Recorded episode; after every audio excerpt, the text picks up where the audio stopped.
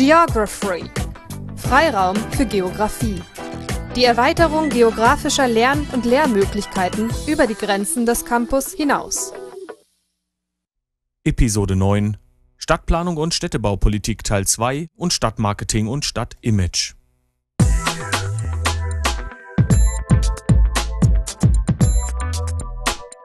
Geography Overview. Ein herzliches Willkommen zur neunten Episode des Geography Podcasts für Siedlungsgeografie. Mit der achten Episode haben wir die Prozesse der Stadtentwicklung verlassen und den Übergang geschafft hin zu den planerischen und baupolitischen Aspekten der Stadt. Nachdem die Leitlinien der Stadtentwicklung bereits besprochen sind, wir uns außerdem auch mit der Unterteilung der Städte in Kernstadt und suburbanen Raum auseinandergesetzt haben, werden wir auch heute wieder die Stadt in ihrem Aufbau und in ihrer Planung untersuchen. In den Modellen der Chicagoer Schule war die zentrale Einheit US-amerikanischer Städte immer der CBD. Gibt es auch in Deutschland einen CBD? Oder zumindest etwas Vergleichbares? Die Primary Literature wird sich mit dem City-Begriff der deutschen Städte auseinandersetzen und die eventuellen Übereinstimmungen oder auch die Unterschiede zu Nordamerika aufzeigen. Merkmale und Abgrenzungskriterien werden wir hier Schritt für Schritt durchgehen. Damit nehmen wir eine virtuelle Stadtkarte in die Hand und überlegen uns, wie ist die Stadt eigentlich gegliedert? Gibt es vielleicht verschiedene Möglichkeiten der Stadtgliederung oder nur eine einzige? Falls es mehrere sein sollten, sticht dann eine von ihnen ganz besonders heraus. Der erste Report wird es besprechen. Die Stadtgliederung liefert uns dann auch eine gute Überleitung zur Bauleitplanung. Sowohl der Flächennutzungsplan als auch der Bebauungsplan bilden das Stadtgebiet auf eine ganz bestimmte Art und Weise ab. Darüber hinaus besitzen sie Funktionen, die wir durchsprechen müssen. Auch ist es interessant zu wissen, wie es überhaupt zur Erstellung dieser Pläne kommt, oder? Wir werden es hören. Abschließend folgen dann noch Ausführungen zum Stadtmarketing in Report 3. Welche Ziele werden dabei verfolgt? Wer ist für das Stadtmarketing verantwortlich? Wie steht es mit dem Image einer Stadt? Diese Fragen werden wir versuchen zu klären. Damit schließt sich dann die neunte Episode dieses Geography Podcasts zur Siedlungsgeografie und in den verbleibenden drei Episoden werden wir zunächst die Systeme von Städten und deren Entwicklung im Kontext der globalen Vernetzung untersuchen, um schließlich noch einige Beispiele zu Städten in unterschiedlichen Räumen der Erde abzuhören. Doch zunächst wieder einmal zurück zur Stadtplanung mit der Frage, wie sich die City in unseren deutschen Städten gestaltet. Also los!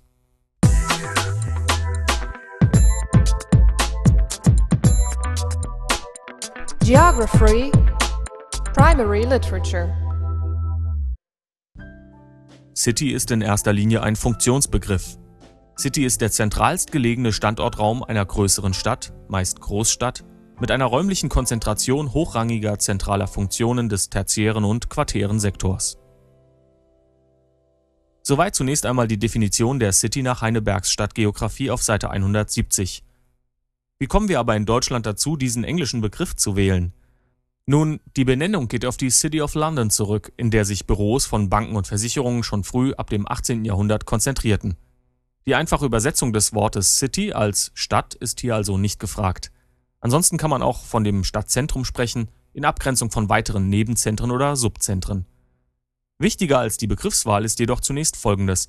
Wie kommt es zur Herausbildung, zur Entstehung der City?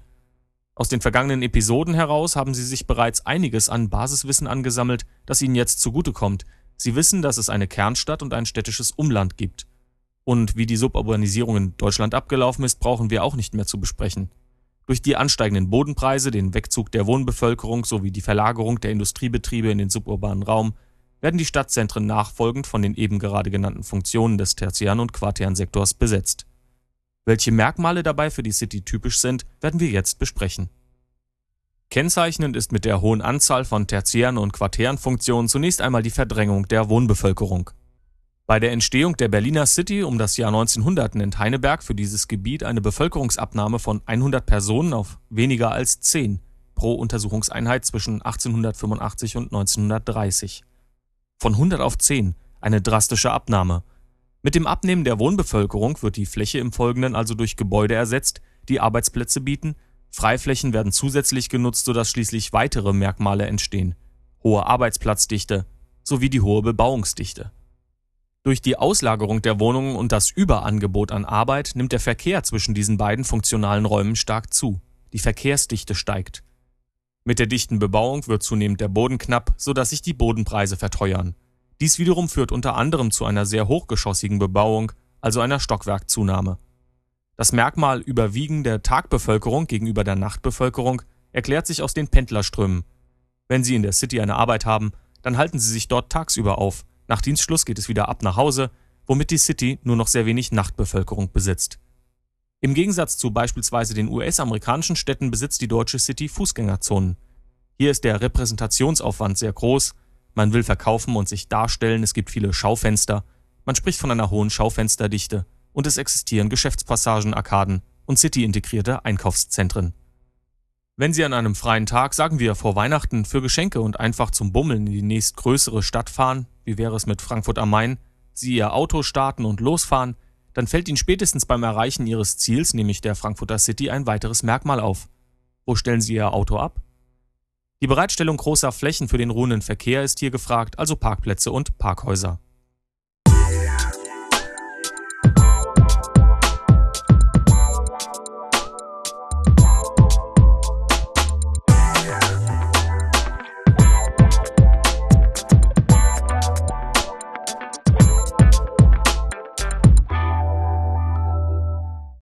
Die Fußgängerzonen und allgemein eine besonders hohe Dichte aller genannten Merkmale findet man aber nicht in der kompletten City, sondern in der Regel nur im Citykern.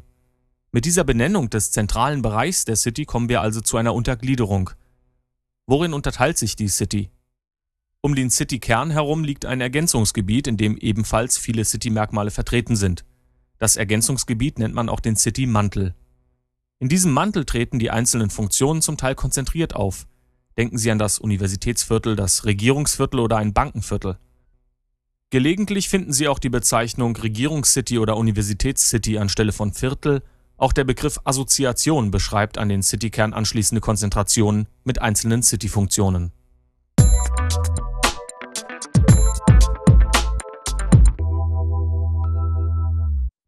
Letztlich ist es jetzt aber doch noch interessant zu wissen, wie man die City abgrenzen kann.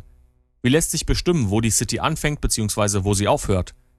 Dass es gewisser Merkmale bedarf, haben wir gehört, doch in welcher Häufigkeit und Anzahl müssen die einzelnen Funktionen vertreten sein, damit man von einer City sprechen kann?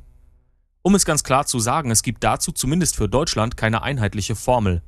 Sie wissen, wie unterschiedlich die Genese der Städte hier gewesen ist, welche historischen Merkmale ihnen zugrunde liegen und dass die Leitlinien der Stadtentwicklung im Einzelfall immer ganz individuell umgesetzt worden sind. Denken Sie dazu nur an die Diskussion um Neubau versus Wiederaufbau und die Orientierung im historischen Erbe, die wir in der Primary Literature der sechsten Episode dieses Geography Podcasts für Siedlungsgeografie besprochen haben. Die Baublöcke sind immer unterschiedlich und der Grundriss der Stadt ist immer ein einzigartiger, sodass die Schwellenwerte der Hauptgeschäftsbereiche von Stadt zu Stadt variieren. Doch in anderen Ländern ist der Grundriss der Städte wesentlich einheitlicher. Für die US-amerikanische Stadt mit ihren schachbrettartigen Blöcken und dem symmetrischen Straßenverlauf existieren zwei Formeln, um den CBD, den Central Business District, zu bestimmen. Dabei beziehen sich die Rechnungen immer auf einen Baublock. Es wird untersucht, in welcher Intensität und Höhe die einzelnen Merkmale vertreten sind und daraufhin entsprechend klassifiziert. Der CBD-Höhenindex errechnet sich dabei wie folgt. Man bestimmt für den Baublock alle Geschossflächen, also alle Büros und Räume auf allen Stockwerken der Häuser, die eine CBD-typische Nutzung enthalten. Banken, Anwaltskanzleien, Versicherungen und so weiter. Diesen Wert, zum Beispiel in Quadratmetern, teilen Sie jetzt durch die gesamte Gebäudegrundfläche, also die addierte Grundfläche aller Gebäude des Baublocks. Ergibt sich aus der Rechnung ein Wert von 1 oder größer, so erfüllt der Baublock schon einmal das Kriterium für den CBD-Höhenindex. Und was ist jetzt mit dem CBD-Intensitätsindex? Auch hier wird wieder nach einer Formel errechnet.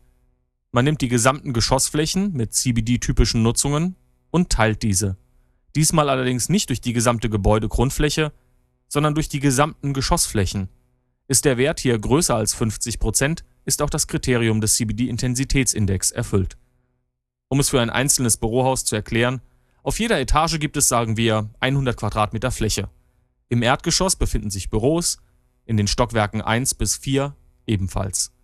Die fünfte und sechste Etage sind Lagerräume, sie zählen also nicht als typische Nutzung. Im siebten Stock sind dann wieder Büros und darüber im achten und neunten Stockwerk steht alles leer. Auch die Leerstände zählen nicht zu den typischen CBD-Nutzungen hinzu. In unserem Beispiel ist die Errechnung des CBD-Intensitätsindexes jetzt einfach. Wir haben nicht pro Büro und Zimmer auf jeder Etage unterschieden, was eigentlich gemacht werden muss, Aber es wird doch auch so deutlich. CBD-typisch waren Erdgeschoss und die Stockwerke 1, 2, 3, 4 und 7. Macht zusammen 600 Quadratmeter CBD-typischer Nutzungen. Insgesamt hat das Haus neun Stockwerke plus Erdgeschoss, also 1000 Quadratmeter Geschossfläche. 600 geteilt durch 1000 sind 0,6 oder in Prozent ausgedrückt 60. Damit liegt das Gebäude eindeutig über den 50% CBD-typischer Nutzungen pro Geschossfläche und erfüllt somit das Kriterium. Fassen Sie schließlich alle Baublöcke zusammen, die beide Kriterien, sowohl für den Höhenindex als auch den Intensitätsindex erfüllen, dann haben Sie den Central Business District der Stadt bestimmt.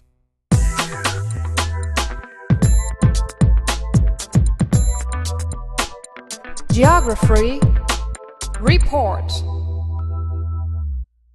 Wenn wir uns mit der Untersuchung von Städten beschäftigen, dann ist es immer eine Hilfe, Einteilungen und Klassifizierungen zu treffen, um bestimmte Thematiken zu verdeutlichen oder auch überhaupt erst verstehen und entdecken zu können. Dabei spielt der eigene Zugang eine wichtige Rolle. Die Intention, weshalb ich auf die ein oder andere Gliederung der Stadt zurückgreife, hängt immer von meinem Gegenstand ab. Als Sozialgeograf werden Sie wahrscheinlich nicht zuerst auf die Isohypsen im Stadtgebiet schauen, um herauszufinden, wo es Hügel und Täler gibt. Je nachdem, ob Sie also soziale, funktionale, ökologische oder zum Beispiel aktionsräumliche Prozesse untersuchen, werden Sie sich einer anderen Einteilung des städtischen Raumes bedienen. Gehen wir sie im Einzelnen durch.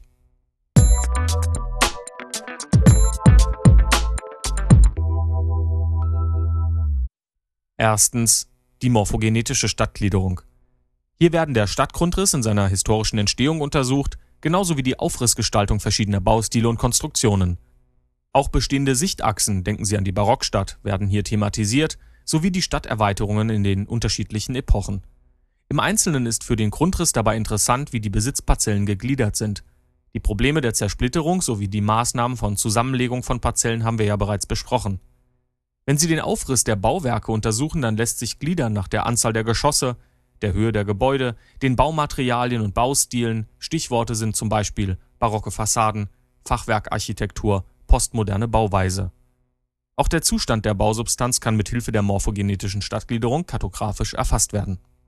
Stellen Sie sich eine Karte vor, in der die Stadt gegliedert ist in Bereiche mit historischer beschädigter Bausubstanz, sanierten gründerzeitlichen Mietskasernen, qualitativ hochwertigen Neubauten und so weiter.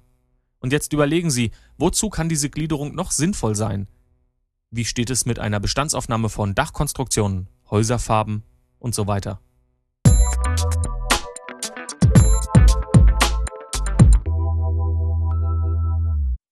Zweitens die funktionale Stadtgliederung. Bei der funktionalen Stadtgliederung wird das Stadtgebiet nach der Flächen- und Gebäudenutzung differenziert. Wo befinden sich Wohngebiete? Wo sind die Industriestandorte, Grünflächen oder Wohnmischgebiete?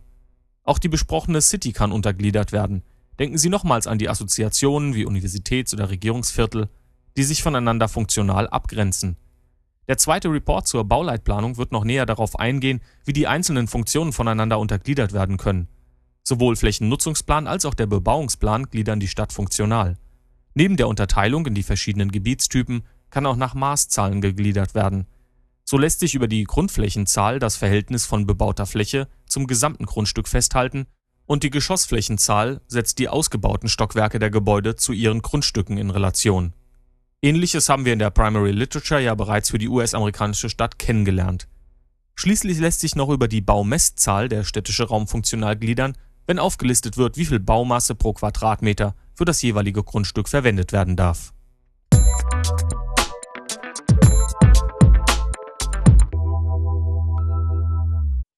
Drittens die sozialräumliche Gliederung. Im dritten Report von Episode 7 haben wir über die Segregation gesprochen, die räumliche Trennung von Bevölkerungsgruppen nach unterschiedlichen Merkmalen. Bei dieser Aufschlüsselung der Stadt in einzelne Bereiche handelt es sich um eine sozialräumliche Gliederung – und genau wie es der Report zur Segregation besprochen hat, die Unterscheidungen sind vielfältig. Einmal besteht die Möglichkeit, die Bevölkerung nach der Ethnie bzw. nach ihrer Herkunft zu gliedern. Auch die Bestimmung über Altersgruppen liefert sozialräumliche Daten. Gibt es im Untersuchungsgebiet mehr Single-Haushalte oder Ehepaare mit mehreren Kindern? Auch der Bildungsgrad, das Einkommen, der Gesundheitszustand der Bevölkerung, die Scheidung von Erwerbstätigen und Erwerbslosen mit der Aufschlüsselung der arbeitenden Einwohner nach Berufen sind von Interesse. Die Liste der sozialräumlichen Faktoren lässt sich natürlich noch weiterführen. Neben der Einzelbetrachtung können natürlich auch verschiedene Merkmale miteinander in Bezug gesetzt werden. Denken Sie beispielsweise an das Verhältnis von Staatsangehörigkeit zu Bildungsgrad und Erwerbsstruktur. Ganz allgemein hängen die Ergebnisse der sozialräumlichen Gliederung natürlich auch davon ab, welche Bezugseinheiten gewählt werden. Untersucht man nach Straßenzügen spezifisch, werden eventuell andere Aussagen entstehen als bei der Betrachtung der Merkmale nach Wahlbezirken, Baublöcken oder anderen statistischen Vierteln.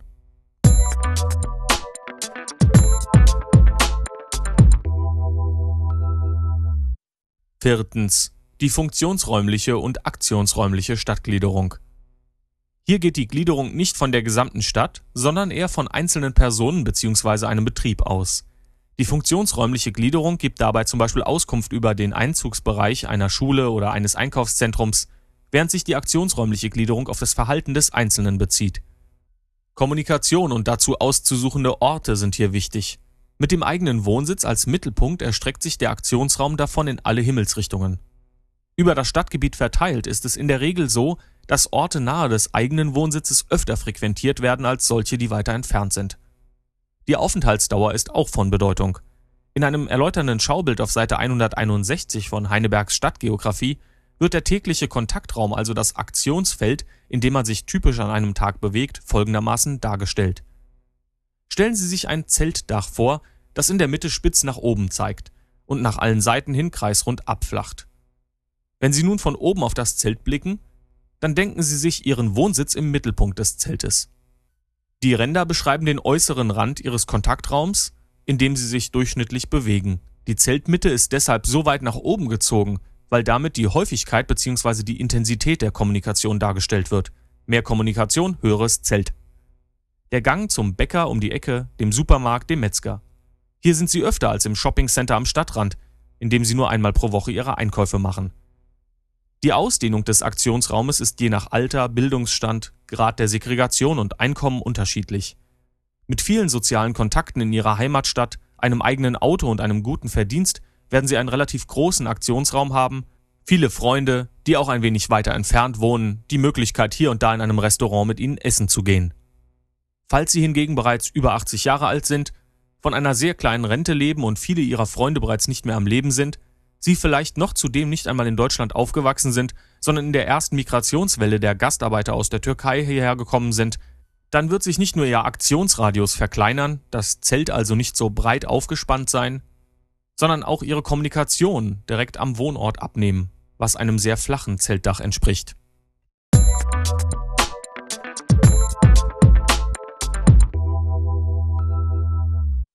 Letztlich besteht noch die Möglichkeit, Städte nach der eigenen Wahrnehmung zu gliedern bzw. nach dem Querschnitt von Vorstellungen einer festgelegten Bevölkerungsgruppe. In Mental Maps kann festgehalten werden, wie einzelne Bewohner ihren Stadtteil oder die ganze Stadt sehen, welche Punkte ihnen besonders wichtig erscheinen und welche Orte gar nicht in ihrer lebensweltlichen Wahrnehmung auftauchen.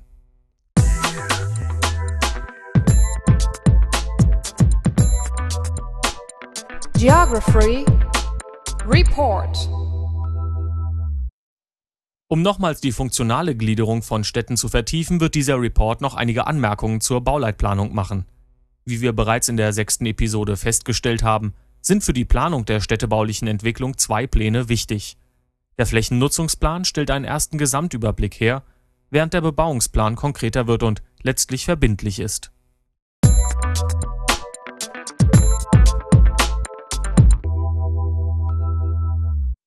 Erstens der Flächennutzungsplan. Inwieweit sich die Stadt in ihren Grenzen entwickeln soll, wird im Flächennutzungsplan festgeschrieben. Diese Ziele sind noch nicht verbindlich, bieten aber einen Anhaltspunkt dafür, in welchen Gebieten welche bauliche Nutzung erfolgen soll. Dabei wird unterschieden zwischen reinen Wohnbauflächen, gemischten Bauflächen, bei denen Wohn- und Gewerbefunktionen miteinander vermischt sind, rein gewerbliche Bauflächen und Sonderbauflächen für Erholungsgebiete und ähnliches. Des Weiteren sind im Flächennutzungsplan die Flächen gekennzeichnet, die für den Gemeindebedarf vorgesehen sind. Beispiele sind hierzu Schulen, Sportanlagen oder Spielplätze. Grünflächen sind genauso ausgewiesen wie diejenigen für den Verkehr, gleich ob für den überörtlichen Verkehr in Form von Autobahnen oder städtisch für die Straßen, Fußgängerzone oder Parkhäuser. Natürlich sind gegebenenfalls auch die zugehörigen landwirtschaftlichen Nutzflächen sowie Gewässer eingetragen.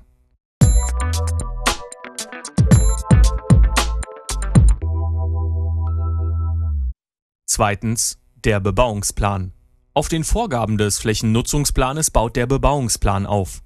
Er ist der verbindliche Bauleitplan und wird nicht zwingend für das gesamte Stadtgebiet aufgestellt. Bei Bedarf werden die betroffenen Teilgebiete, auf denen eine Veränderung stattfinden soll, die Geltungsbereiche, mit dem Bebauungsplan versehen. Dabei wird zunächst festgeschrieben, inwieweit das Gelände überhaupt bebaut werden darf. Eine Orientierung bietet dabei die morphogenetische Entwicklung und der aktuelle Baubestand des Umfeldes.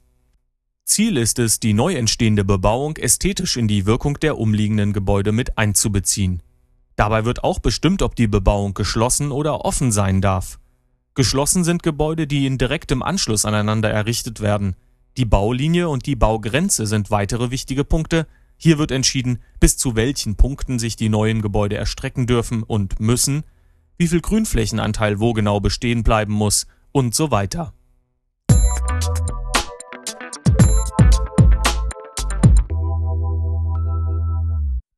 In der Zusammenschau gestaltet sich die Umsetzung der Bauleitplanung nicht immer als einfach. Durch das Ziel, möglichst alle beteiligten Interessengruppen zufriedenzustellen, ist die Aufstellung der Bauleitpläne ein langwieriger Prozess. Offenlegungen und Bürgerbeteiligung bieten die Möglichkeit für die Bevölkerung, Einfluss auf den Verlauf der Planung zu nehmen.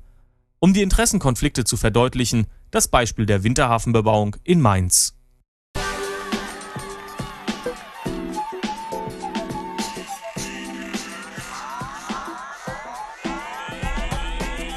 Es handelt sich hier um ein Gebiet, das Mitte der 1990er Jahre an die Mainzer Aufbaugesellschaft von der Deutschen Bahn verkauft worden ist, um es neu zu bebauen.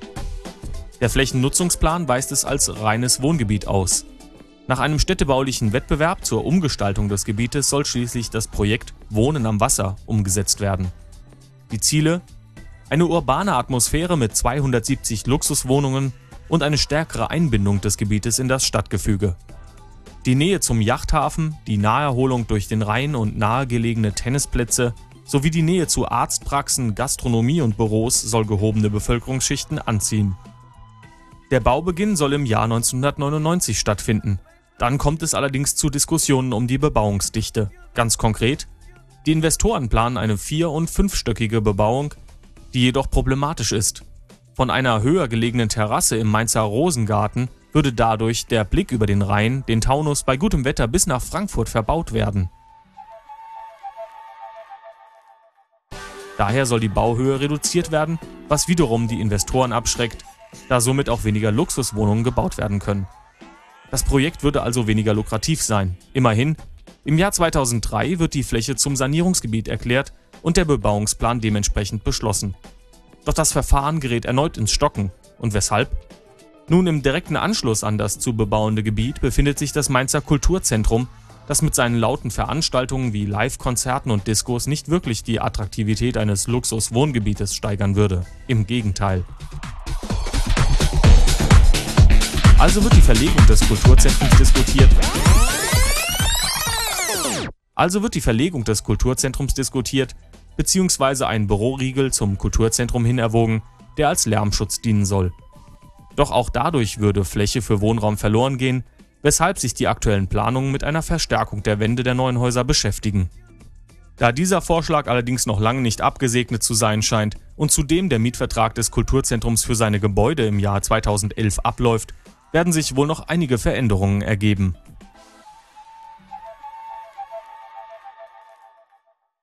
Was zeigt uns dieses Beispiel? Im konkreten Fall kann die Zielvorgabe des Flächennutzungsplanes nicht ohne seine Abänderung erfolgen.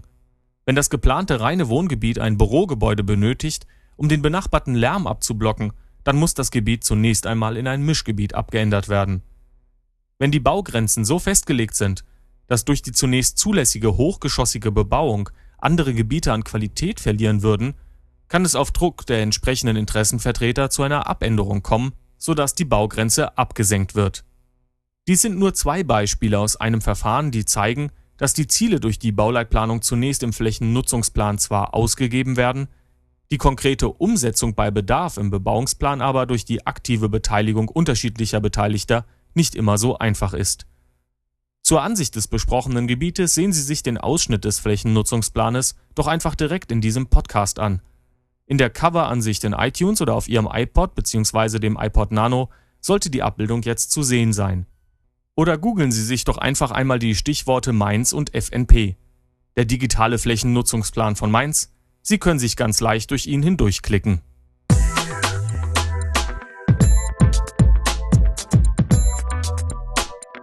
Geography Report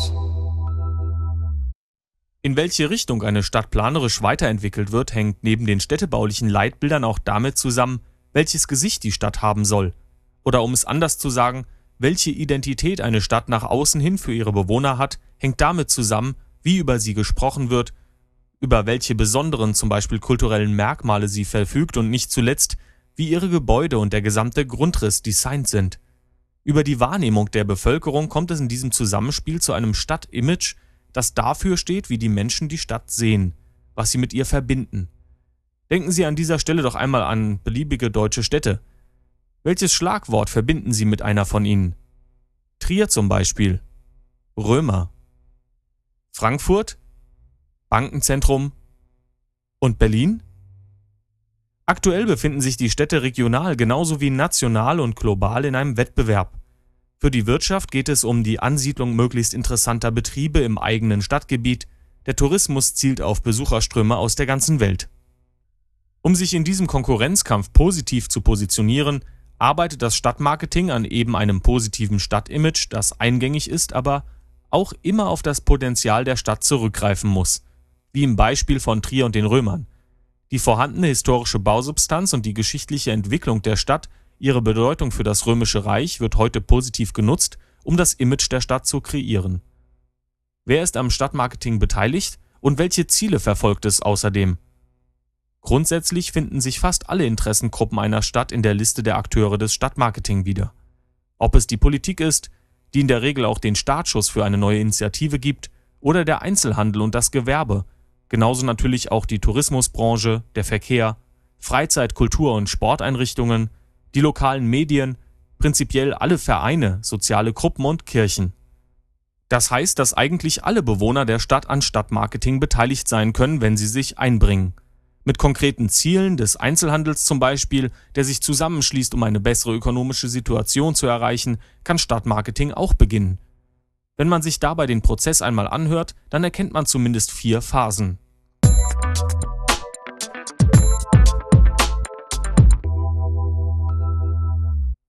Erstens die Situationsanalyse. Hier wird zunächst einmal herausgearbeitet, welche Stärken und Schwächen die Stadt hat. Was lässt sich eventuell positiv vermarkten? Was sollte man lieber nicht besonders hervorheben?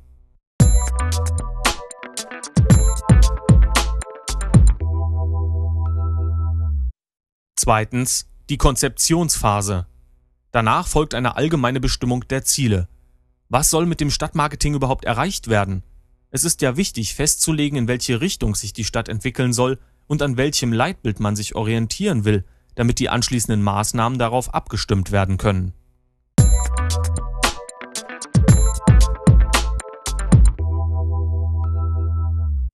Drittens die Maßnahmenplanung.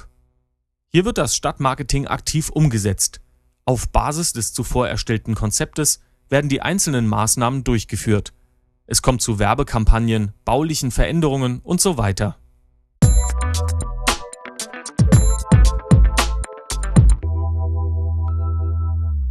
Viertens die Kontrollphase. Schließlich wird nicht nur überprüft, ob die Maßnahmen alle zielgerichtet umgesetzt worden sind, sondern auch inwieweit das Marketing erfolgreich ist. Kommt es zu einer verstärkten Ansiedlung von Wirtschaftsunternehmen? Sind unsere Hotelzimmer jetzt häufiger ausgebucht? Fühlen sich die Bewohner jetzt wohler, wenn sie durch die Straßen gehen?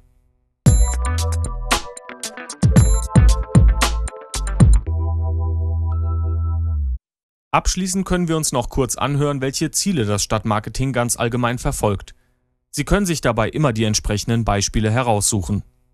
Neben der besseren Positionierung im Gegensatz zu anderen Städten und der Verbesserung des Images ist die Attraktivitätssteigerung wichtig. Die potenziellen Kunden sollen zufriedener sein, ein erhöhtes Einkaufserlebnis haben. Die Identifikation der Einwohner ist ein weiterer wichtiger Punkt. Es existieren natürlich noch andere Ziele wie eine bessere Nutzung von Ressourcen oder der Aufbau innerstädtischer Netzwerke, die Sie gut in Heinebergs Stadtgeografie auf Seite 252 nachschlagen können. Oberstes Ziel bleibt jedoch immer, dass die Stadt als eine ganz besondere, spezielle und einzigartige herausgestellt wird, die durch ihr positives Image mit keiner anderen Stadt zu verwechseln ist. Sie soll einzigartig sein.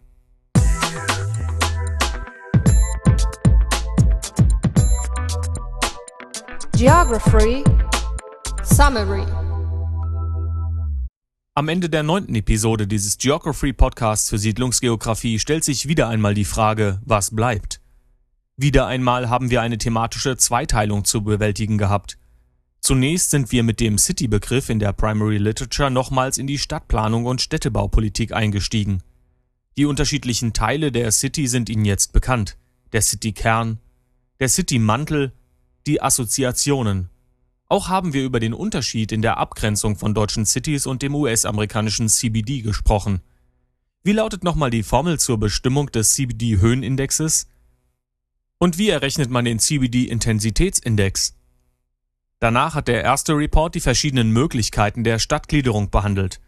Die morphogenetische Stadtgliederung, die funktionale Stadtgliederung, die sozialräumliche Gliederung die funktionsräumliche und aktionsräumliche Stadtgliederung. Sie können alle diese Gliederungsformen voneinander unterscheiden und auch für einen Flächennutzungsplan sagen, um welche Form der Gliederung es sich hier handelt. Apropos Flächennutzungsplan, der zweite Report hat ja noch einiges dazu ergänzt. Die gesamte Bauleitplanung sind wir durchgegangen und haben die Unterschiede von Flächennutzungsplan und Bebauungsplan erkannt. Welcher Plan ist rechtsverbindlich? Welcher wird auch als vorbereitender Bauleitplan bezeichnet? Schließlich haben wir mit den Ausführungen dazu die Städtepolitik verlassen und uns im dritten Report mit dem Marketing und dem Image von Städten auseinandergesetzt. Die gerade genannten Ziele kennen Sie natürlich noch und auch die beteiligten Akteure haben Sie nicht vergessen. Welche Phasen das Stadtmarketing von der Idee bis zur abgeschlossenen Umsetzung durchläuft, Sie können es jetzt beantworten. Auch heute konnten Sie Ihr Wissen zur Siedlungsgeografie erweitern. Anregungen und Kommentare senden Sie mir wie gewohnt an feedback at geography.de. Und wir hören uns in der nächsten Episode wieder. In diesem Sinne, machen Sie es gut.